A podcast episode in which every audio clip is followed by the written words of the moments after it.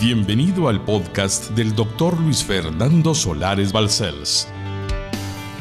Es nuestro anhelo que su vida sea impactada y transformada a través del siguiente mensaje.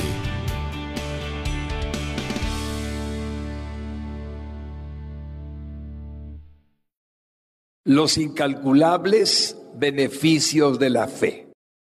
Ese es el nombre que Jesús me puso en mi corazón. No podemos calcular jamás el beneficio que representa para usted y para mí, por nombre propio, la fe que Dios nos ha regalado. Es un don que Él nos dio.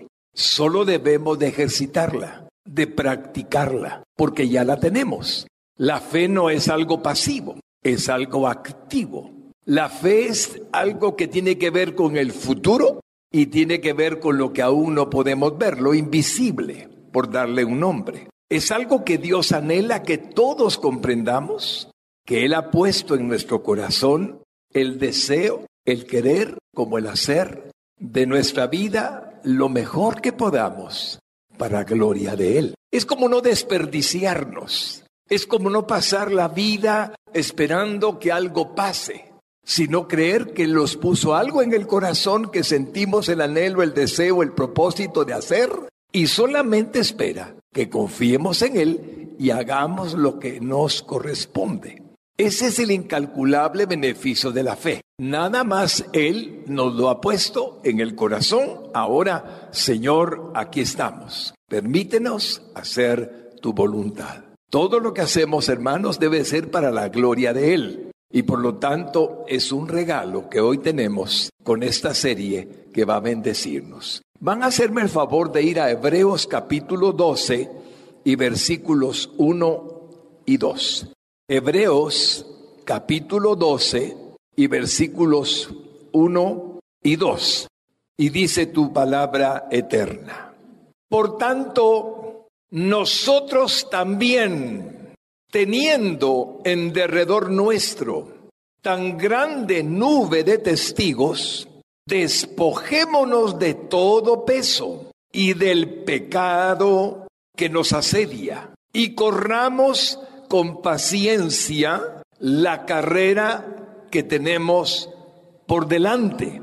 Puestos los ojos en Jesús, el autor y consumador de la fe, el cual, por el gozo puesto delante de él, sufrió la cruz, menospreciando el oprobio, y se sentó a la diestra del trono de Dios. Es impresionante que Dios haya decidido llevarnos a una comparación de cómo debemos de responder delante de aquellos que preceden la experiencia que dice el texto es justamente en lo que hemos leído. Por tanto, nosotros también. Nosotros también, ¿a qué se refiere? Si usted va a su Biblia, va a encontrar que el capítulo 11 del libro a los Hebreos menciona a gente que Dios dice que usted debe de tener en cuenta también como ellos fueron comienza conforme a su palabra con Abel, que le creyó a Dios. Sigue con Enoch, que le creyó a Dios. Sigue con Noé, que le creyó a Dios. Sigue con Abraham, que le creyó a Dios. Sigue con Isaac, que le creyó a Dios. Sigue con Jacob y seguiría la lista. La galería de héroes de la fe. Nosotros también, teniendo alrededor nuestro una gran nube de testigos. Sí. Hermanos lindos, los ejemplos que Dios ha puesto en su palabra son para que los imitemos, para que procuremos, como ellos lo hicieron, ser nosotros también capaces de vivir una vida que lo agrade, que lo glorifique. Se llama obediencia. ¿Cómo fue que aquellos hombres que nos precedieron en el Nuevo Testamento, ya conocemos a Pablo, ya conocemos a Timoteo, ya conocemos a Pedro y más, ¿cómo fue que hicieron posible que sus nombres fuesen capaces de estar también en la lista de los héroes de la fe después de aquellos antiguos siervos suyos, simplemente poniendo su mirada en la verdad. ¿Cuál es la verdad? Se llama Jesucristo. Y como usted ve, voy a ponerle otro texto en la nueva traducción viviente de lo mismo que hemos citado en la primera parte. Hebreos 12, 1 y 2 en la nueva traducción viviente. Mire cómo lo dice ahora de nuevo. Por lo tanto, ya que estamos rodeados por una enorme multitud de testigos de la vida de fe, quitémonos todo peso que nos impida correr, especialmente el pecado que tan fácilmente nos hace tropezar y corramos con perseverancia la carrera que Dios nos ha puesto por delante. Esto lo hacemos al fijar la mirada en Jesús, el campeón que inicia y perfecciona nuestra fe. Debido al gozo que le esperaba, Jesús soportó la cruz sin importarle la vergüenza que ésta representaba. Ahora está sentado en el lugar de honor junto al trono de Dios. ¿Cuál es la dimensión más alta de su existencia según el plan de Dios? Alcanzar la plenitud del propósito por el cual lo creó. De nuevo, no quedarse en la existencia y subsistencia de la vida, alcanzar la plenitud del propósito por el cual Dios lo creó. Pero dice el texto que él mismo hizo los caminos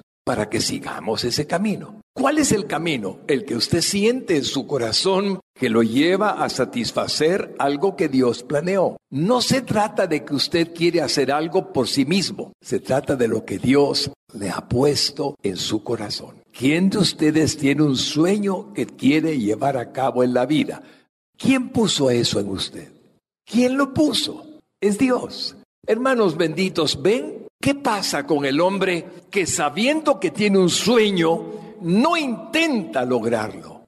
Se va a quedar siempre pensando en que su vida no fue como el Señor quería que lo fuera. Y eso nos lleva a sentirnos pasados los años, y les hablo de edad, de hombre, sentirnos que desperdiciamos nuestra vida comparado a lo que Dios había puesto en nuestro corazón. No estoy hablando de riqueza, no estoy hablando de abundancia de bienes materiales, eso no es exactamente lo que Dios dice. Dios dice plenitud de vida que tracé para ti antes de la fundación del mundo. A uno le di un don, un talento, una habilidad, una destreza, a otro le di algo diferente, llévenlo a cabo, exprésenlo, realícenlo.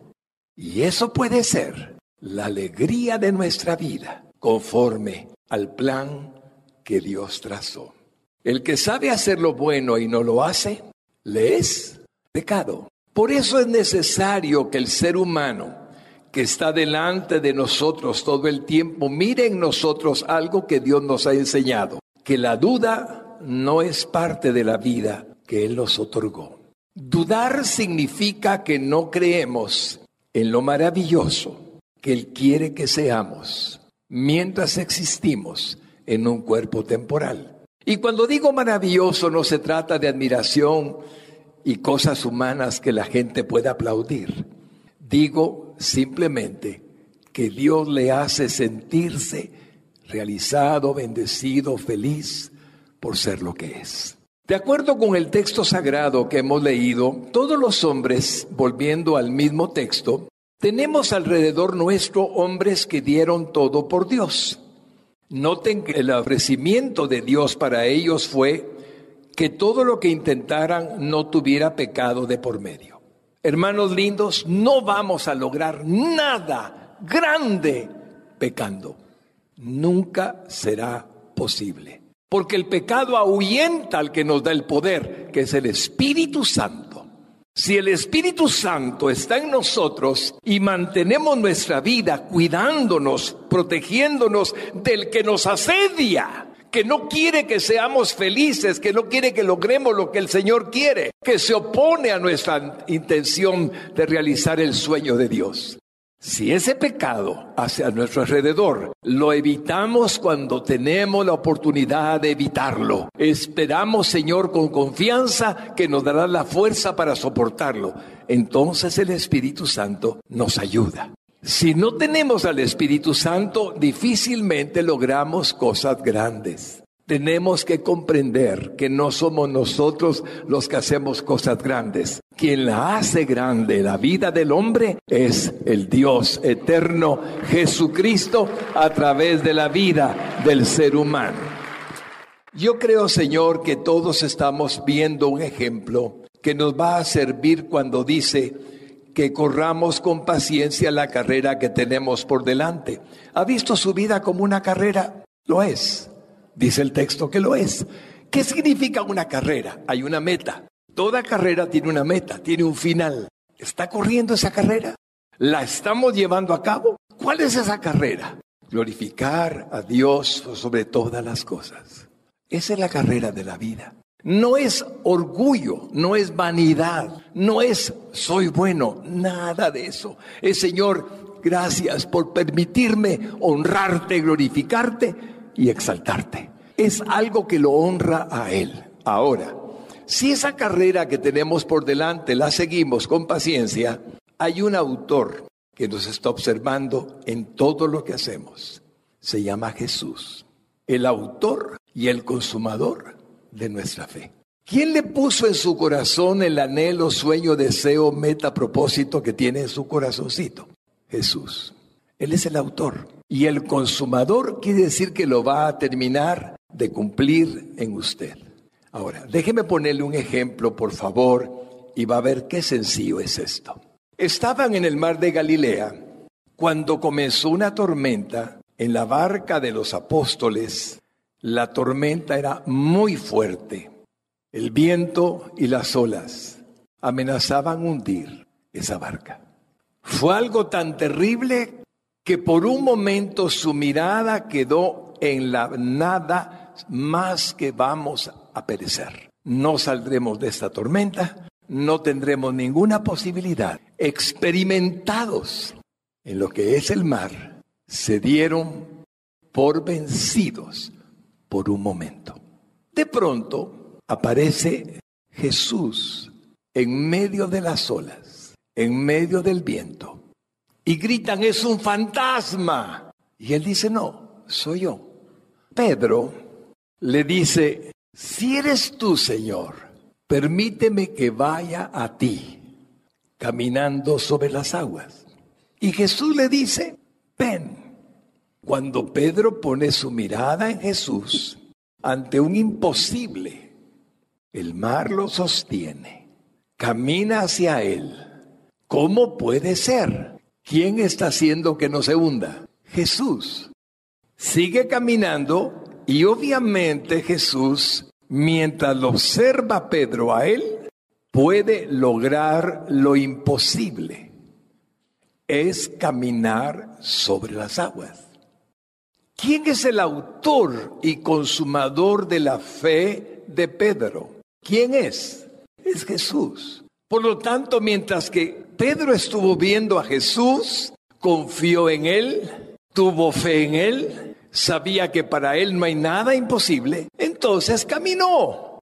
Pero oigan, de pronto Pedro entiende su mente natural que está sobre el mar profundo, que no puede ser que él camine sobre el agua, que lo más seguro es que esto no puede ser cierto o la palabra que haya pensado y al quitar su mirada del autor y consumador de la fe para que él camine sobre las aguas, se hunde.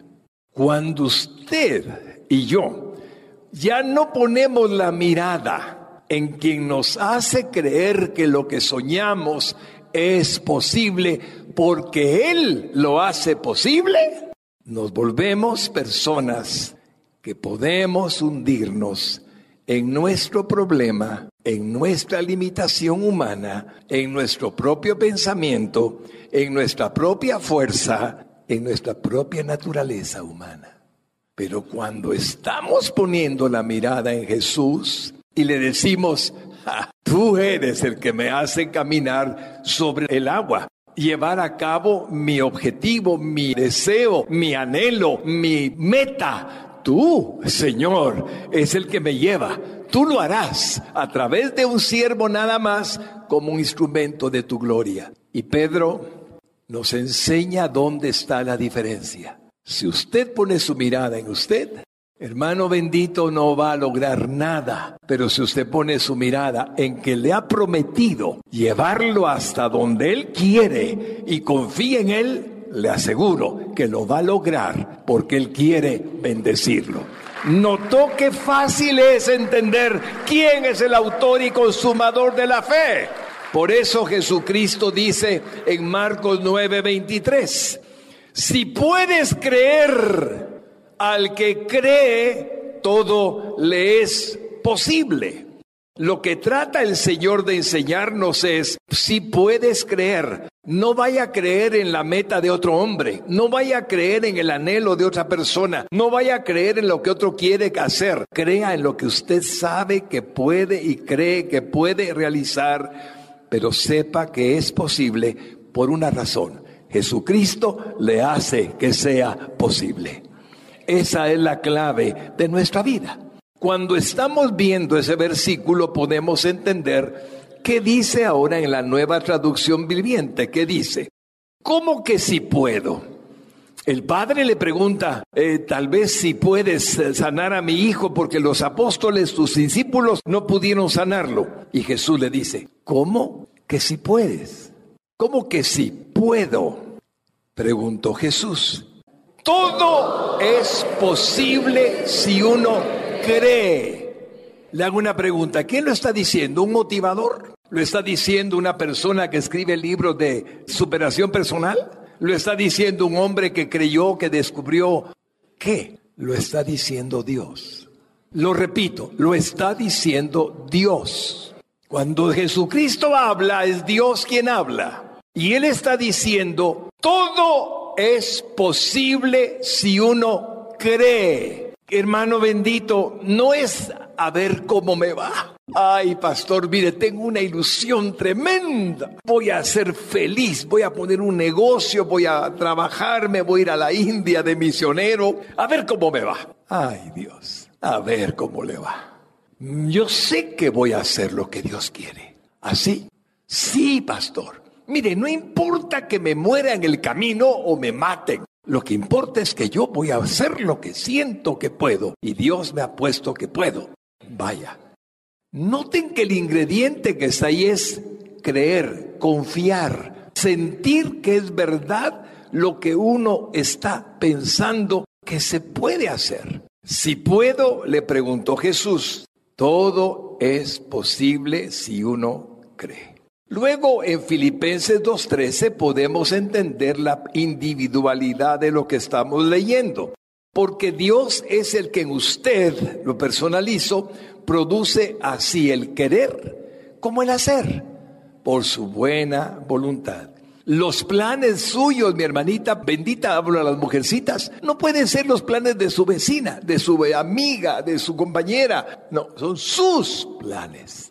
Igual con los varones. Si yo hago simplemente lo que Dios dice en mi corazón, lo voy a hacer, lo voy a lograr porque Dios me lo permite.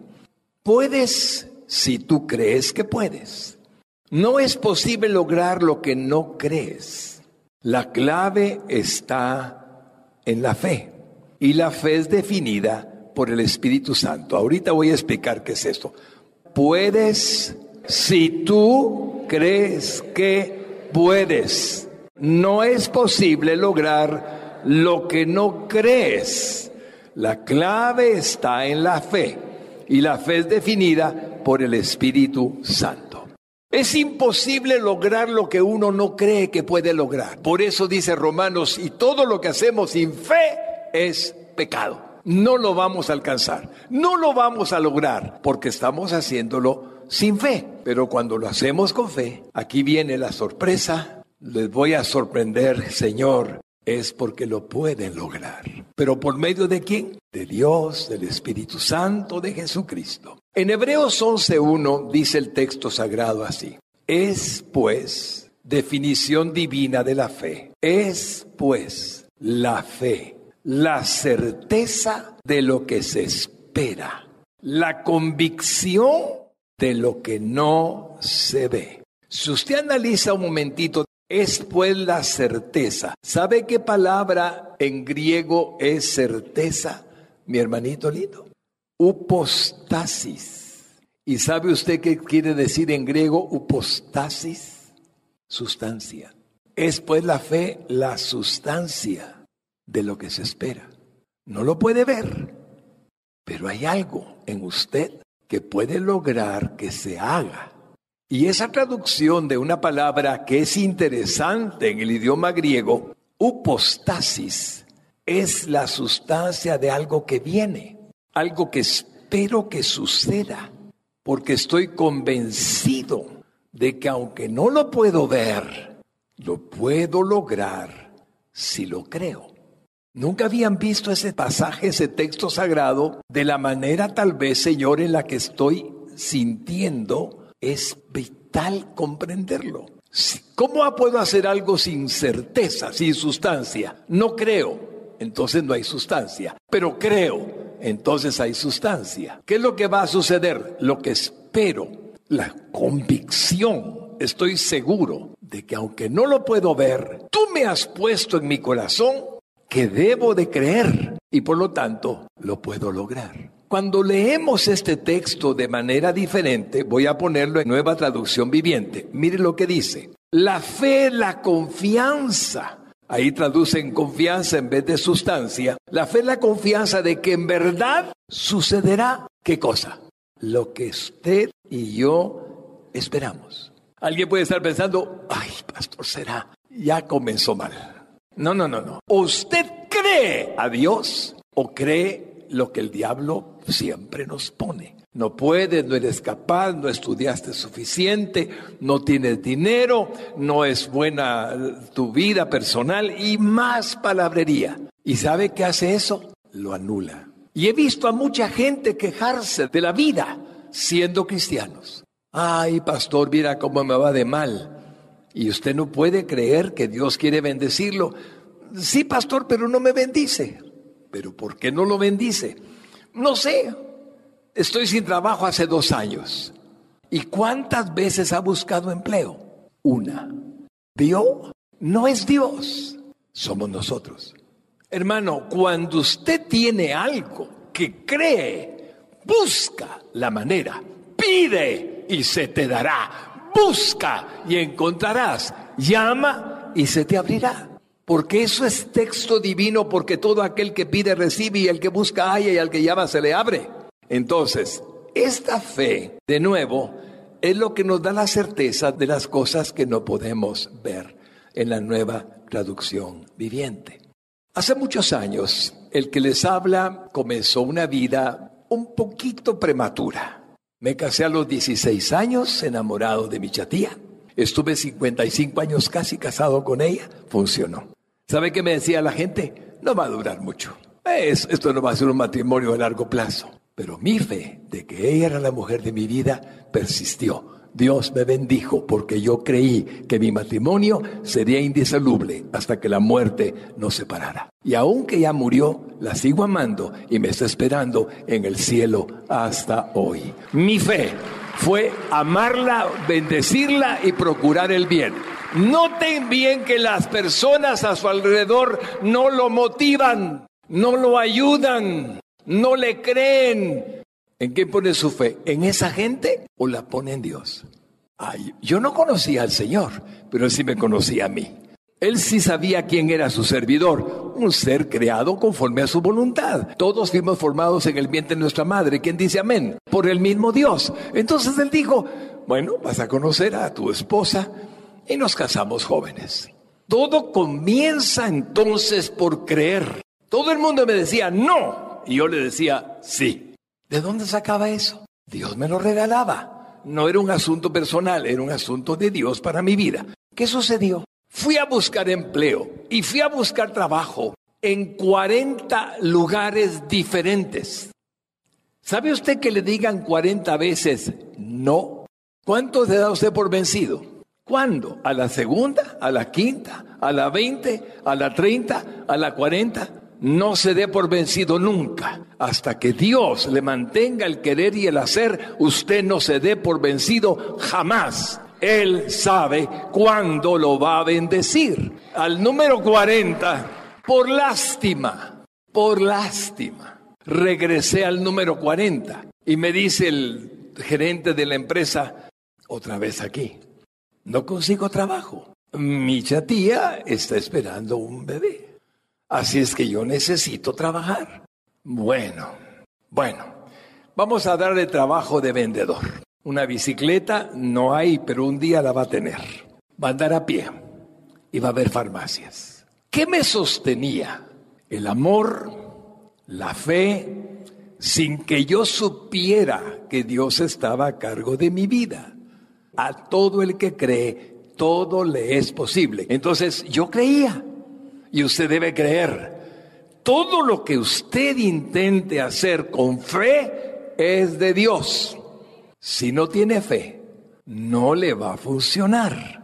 Así es que lo que sucedió es que me dieron trabajo. Lo que estoy haciendo ahorita es dándole a alguien en el puro estómago. Pastor, yo he buscado algunos, ¿cuántas veces? ¿Ya lo consiguió? No, ¿y cuántas veces lo ha buscado? Tenga fe, tenga confianza. Si crees, si puedes creer, al que cree, todo le es posible, pero no por su gracia, no por su fuerza, no por su voluntad, es porque Dios le pone el querer como el hacer, es por él. Así es que no me di por vencido y ya tenía trabajo. Veinte que sale de sueldo fijo. En aquel tiempo, no tenga pena, era en aquel tiempo. ¿Qué más le puedo decir? Hermanos, aquí viene la otra parte. Y cuando escribí este texto sagrado que el Señor me dio tantos textos benditos, puse una palabrita, el testimonio de mi vida está incluido dentro de esta predicación. Tengo la plena certeza de que también le servirá a usted. ¿Qué sucede en la vida? Cuando alguien le dice no lo vas a lograr y usted siente que lo va a lograr, ¿a quién le va a hacer caso? ¿A la razón, a la lógica o al Señor que le pone el querer como el hacer? Entonces comencé a trabajar. Y esta historia le he contado unas mil veces en la iglesia, tal vez. ¿Qué sucedió? Hay una lista de 75 farmacias. Tenés que verlas una vez al mes, por lo menos. 75 farmacias. Una vez al mes, por lo menos, y ofrecer los productos. Ay, mi hermano. Iba a la farmacia y me decían, no quiero. Medio minuto y salía. ¿Entendió lo que dije? Entraba, voy a, ¿quiere esto, quiere lo otro? No, no quiero. Medio minuto y salía. Entonces, yendo a ver farmacias, alguna que otra me pedía algo. ¿Qué pasaba con la lista? La número uno la volví a ver a los tres días. Y el farmacéutico decía, ¿otra vez usted? Cómpreme, ¿Qué sucedió? las ventas de pronto comenzaron a crecer, porque lo que usted siembra, eso cosecha. Pero yo no sabía esa palabra de Dios. Todo lo que el hombre sembrare, eso también segará. Pero sí, el Señor hace que esto funcione, porque es su palabra infalible. Así es que cuando llegué a la farmacia por cuarta o quinta vez, ya les daba o cólera o me daba la bienvenida. Me acuerdo de don Miguel Muralles en la farmacia Lendívar que me decía, ¿otra vez Solarino? Así me decía él. Otra vez, don Miguel, cómpreme Laxol, Patol, Pepto-Bismol, nombres que usábamos en aquel tiempo. Finalmente me comenzó a pedir una docena pues de Laxol. Laxol era un laxante, el Hipatol era un reconstituyente y el Pepto-Bismol ya ustedes saben que es para el estómago. Así es que Comencé a pedirle que me recomendaran en la farmacia Laxol a todo el que estuviera con problemas. Y Patol al que quisiera más salud. Y Peptobismol al que tuviera problemas del estómago. ¿Sabe qué sucedió? Dios hizo que comenzara a moverse su soberanía sobre mi vida y sobre la vida de mi esposa y sobre la vida de mi hija primogénita. Y comenzaban los dependientes del mostrador de la farmacia a decirle a medio mundo, Laxol, y Patol y Peptobismol, las ventas se fueron para arriba. ¿Quién estaba detrás? Simplemente alguien que me amaba tanto Diga conmigo, Dios me ama. Otra vez, Dios me ama. ¿Qué hizo? Que compraran y compraran y compraran y compraran y compraran. Ya no era una docena, eran gruesas. Eran gruesas de pedido. Las ventas se fueron hasta arriba. Usted puede pensar que es trabajo de hombre. No, es fe. Y la fe no es de hombre. La fe es un don de Dios. La fe es divina. La fe es un regalo que Él puso en el corazón. Fe. Llegamos al 384% de incremento en ventas. Eso es mucho. 384%. Sí, eso es lo que vendíamos. Así es que el, gerente feliz de la vida. Y yo ya ganaba más. Ya tenía un salario mejor porque era por comisión. El 15 de diciembre de 1959, oigan lo que Dios hace en los caminos que predeterminó de antemano para que anduviésemos en ellos. No es usted, no soy yo, es Él. Caminando el camino, viendo farmacias, llegaba a la casa con los zapatos gastados. Mi suegra era un amor de gente, me ponían ácido bórico en una palangana, metía mis pies y ahí me reponía. Y mi chatía linda me cuidaba como no se imagina. Un día nació mi hija, 15 de diciembre del 59. Ese día fui a verla a Lix. Era precioso verla en la cunita, ahí estaba mi chatía, y esa noche hicieron lo que se llama la cena de Navidad de Solveda. Y estábamos en el restaurante Las Palmas. Yo feliz de hacer lo que quería porque amaba a mi esposa, amaba a mi hija ¿Y qué sucedió? Me dice en la cena de Navidad don Gerardo, Fernando, has hecho una labor increíble. Uno se siente hinchado, ¿verdad? Cuando uno cree que Dios lo hace a través de uno, ¿verdad? Se siente uno hinchado. Pero no era tan hinchado, yo no voy a creer, no era tan, tan hinchado. Entonces me dice, aquí está Fred Ferro, el gerente de la CIRLE, una compañía farmacéutica. Fernando te quiere hablar. Y Fred Ferro, un dominicano, me dice, ¿hoy fuiste papá? Sí, mi papá. Tenía una corbata que me había hecho el vecino. El, nudo de la corbata me lo hizo el vecino. No sabía hacer nudos de corbata. Entonces tenía una corbata prestada y tenía mi corbata. Entonces me dice, Fernando, ¿te gustaría ser visitador médico? Sí, visitador médico. Yo miraba a los visitadores médicos como mi papá, ¿verdad? Cuarentones, cincuentones. Y le digo, sí, por supuesto. Y lo que hizo Dios fue darme la visita médica a los 16 años de vida. Ponga atención, ponga atención. ¿Le parece lógico? Entonces, si es ilógico, ¿quién lo hizo? Atrévase. Si es ilógico, ¿quién lo hizo? Dios. Así es que comenzamos a ser visitador médico a los 16 años. Ahora, usted puede ponerse en su vida un momento, un momentito en su vida, póngase en su vida. ¿Qué hace que usted sea quien es? Dios. ¿Y qué hace que usted pueda lograr más? Dios. ¿Y cómo sabe que puede? Porque le pone el querer como el hacer. ¿Y cómo sabe que lo va a lograr? Porque el que cree, todo le es posible. Entonces, lo que ahora estoy haciendo es repitiéndole el fundamento de todo cuanto existe. Y es el punto número uno. La circunstancia de la revelación divina que nos abre el entendimiento para que aumentemos nuestra fe. Eso estoy haciendo ahorita. Lo estoy repitiendo para que usted tenga la revelación de poder aumentar su fe. Entonces, ¿es posible aumentar nuestra fe? Sí. Practíquela. En Lucas 17:5 le dijeron los apóstoles al Señor, aumentanos la fe. ¿Qué le dijeron? Aumentanos la fe. Cuando usted lee aumentanos la fe, está descubriendo que los apóstoles le están diciendo, realmente sí se puede. Se puede hacer algo grande si tú nos aumentas la fe. Ahora, permítame llevarlos a la historia donde Jesús dice que al que cree todo le es posible. Voy a llevarlos a la historia y vamos a situarnos en el contexto del texto sagrado. Marcos 9, 14 al 29. Cuando llegó a donde estaban los discípulos, Jesús nuestro Señor vio una gran multitud alrededor de ellos y escribas que disputaban con ellos. Y enseguida toda la gente viéndole se asombró y corriendo a él le saludaron. Él les preguntó, ¿qué disputáis con ellos? Y respondiendo uno de la multitud dijo, Maestro, traje a ti mi hijo, que tiene un espíritu mudo, el cual, donde quiera que le toma, le sacude y echa espumarajos y cruje los dientes y se va secando. Y dije a tus discípulos que lo echasen fuera y no pudieron. Y respondiendo él les dijo, oh generación incrédula, ¿hasta cuándo he de estar con vosotros? ¿Hasta cuándo se de soportar? Traédmelo. Y se lo trajeron.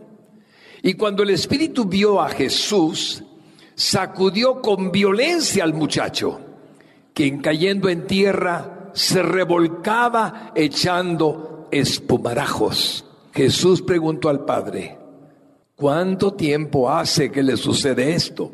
Y él dijo, desde niño. Y muchas veces le echen el fuego y en el agua para matarle. Pero si puedes hacer algo, ten misericordia de nosotros y ayúdanos. Jesús le dijo, si puedes creer al que cree, todo le es posible. E inmediatamente el padre del muchacho clamó y dijo, creo, ayuda mi incredulidad. Y cuando Jesús vio que la multitud se agolpaba, reprendió al espíritu inmundo diciéndole, espíritu mudo y sordo, yo te mando, sal de él y no entres más en él. Entonces el espíritu clamando y sacudiéndole con violencia salió y él quedó como muerto. De modo que muchos decían, está muerto. Pero Jesús, tomándole de la mano, le enderezó y se levantó. Cuando él entró en casa, sus discípulos le preguntaron aparte, ¿por qué nosotros no pudimos echarle fuera? Y les dijo, este género con nada puede salir, sino con oración y ayuno. Quiero que noten algo, la reprensión que les dio Jesús a sus apóstoles fue tan severa, tan fuerte, porque no creían que podían hacerlo.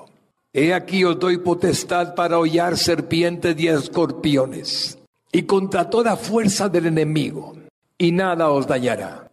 Los discípulos no sé cómo se habrán comportado, pero no pudieron echarlo afuera. Ciertamente no habían ayunado, ciertamente no habían estado orando como debían, pero Jesús les había dado autoridad.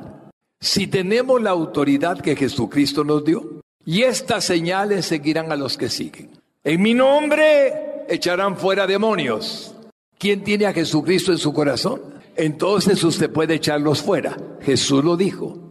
¿Cómo enfrenta la vida, mi hermano lindo? Con fe en que puede lograr lo que Dios le ha puesto en el corazón. O con duda, a ver qué pasa.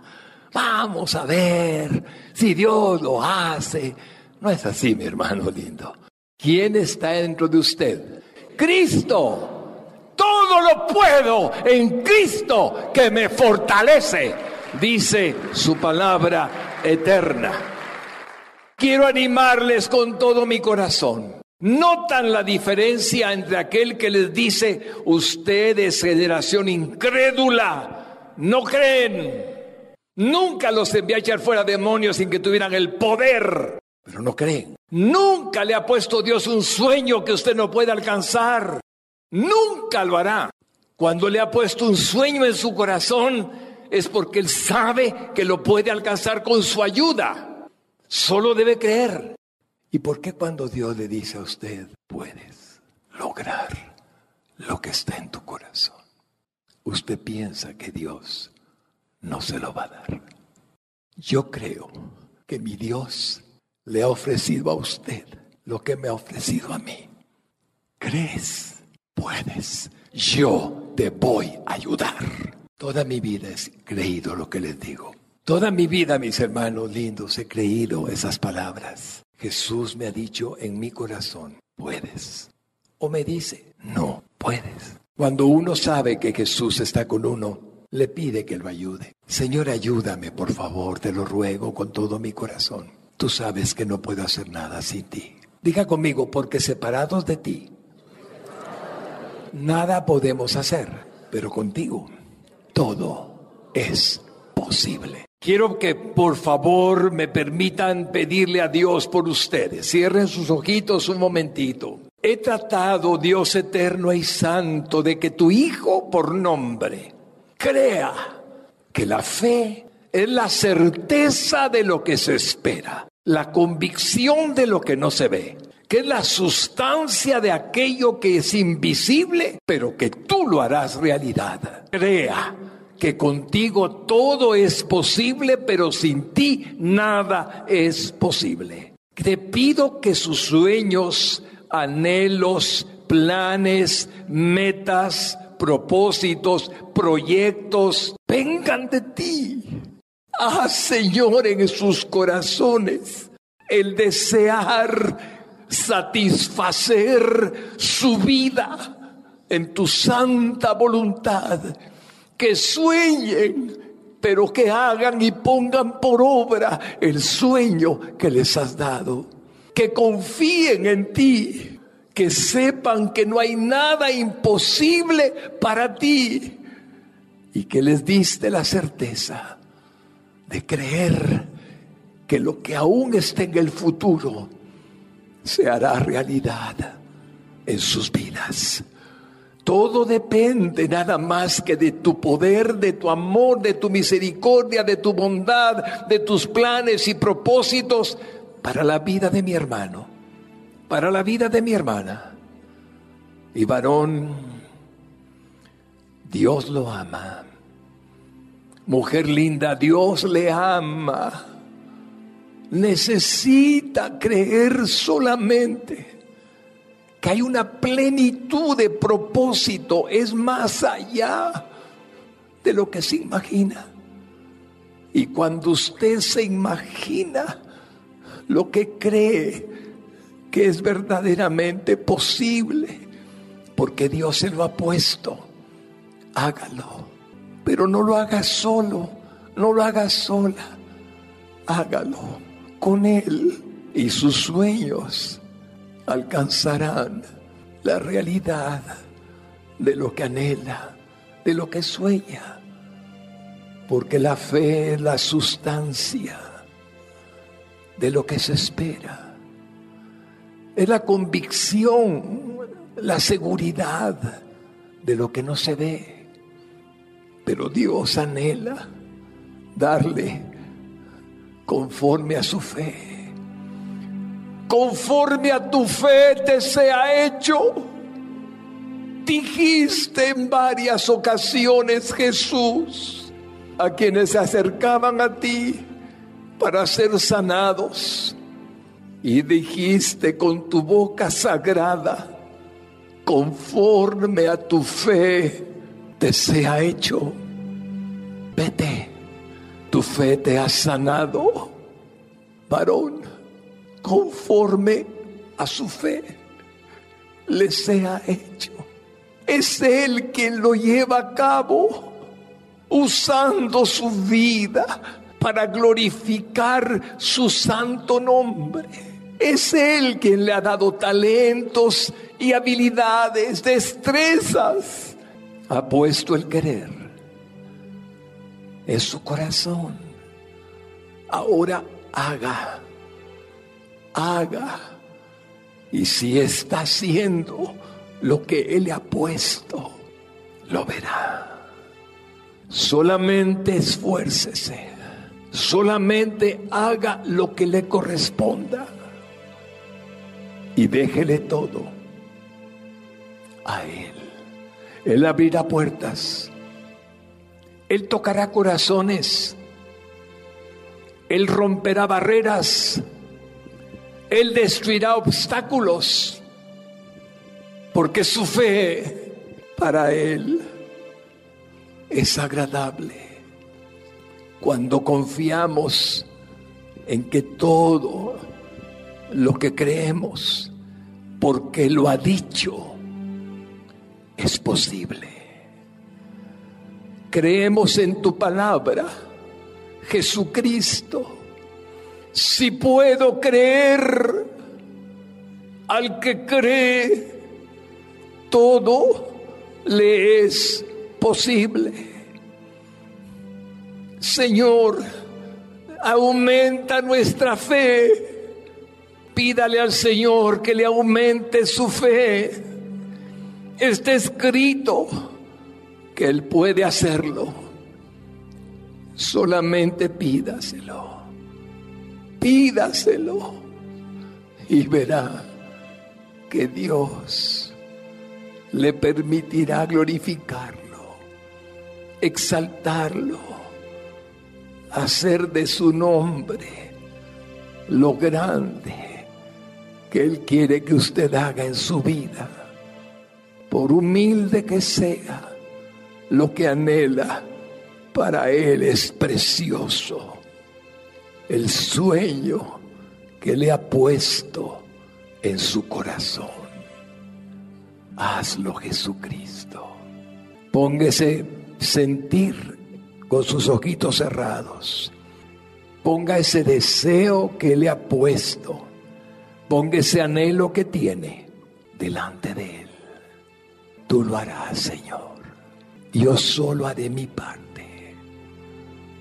Tú me darás la victoria. Tú me llevarás hasta el propósito que tienes para mi vida.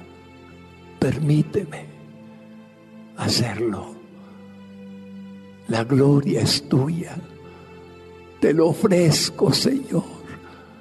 Te lo entrego, Jesús, porque me has puesto el principio de ser el autor de lo que quiero hacer. Haz consumada tu obra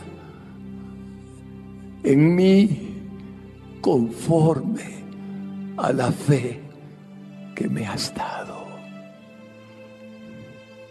Siga orando. Es un momento de pedirle. Es un momento de decirle, si esto es tuyo, sé que lo lograré, porque es tuyo la gloria, la honra, la alabanza de mis labios, la adoración de mi alma. Es para ti, porque he podido entender el significado que tiene mi vida cuando alcanzo la plenitud por la que me hiciste. Y si algún hombre no puede, Señor, tener la confianza de que es verdad lo que acabamos de predicar, es porque le falta fe. Y la falta de fe es porque el pecado todavía lo hace dudar. Señor, haré una oración para que lo libertes, para que se atreva a hacer lo que tú quieres para su propio bien. Primero salvándole por medio de la fe del infierno, que es verdad, perdonándole sus pecados que están deteniéndolo, limpiándolo de toda maldad que le impide la comunión contigo y si hace esta oración por medio de la fe que tú le darás, será salvo y será lavado y perdonado de todo lo malo, de todo pecado. Y abrirá, Señor, su alma con tu Espíritu Santo para que entre a ser morada en él. Repita conmigo estas palabras. Jesús, soy pecador y me arrepiento por el pecado. No puedo hacer muchas cosas que quiero hacer, pero no puedo. Solo confío en que hoy me limpias de pecados y te confieso como lo hago, como mi Salvador. Tú eres el Salvador del mundo. Hoy te declaro Jesucristo, mi Salvador, porque moriste por mí en la cruz del Calvario, porque tu sangre me lava y me limpia de todo pecado, porque me haces una nueva criatura porque me hace, Señor, recibir la salvación y la vida eterna. Porque creo que resucitaste después de haber muerto por mí. Y estás vivo. Y eres Dios. Ven a mi corazón. Ven a mi corazón para salvarme por la eternidad. Te lo pido con todo mi ser en tu nombre, Jesucristo. Amén y amén.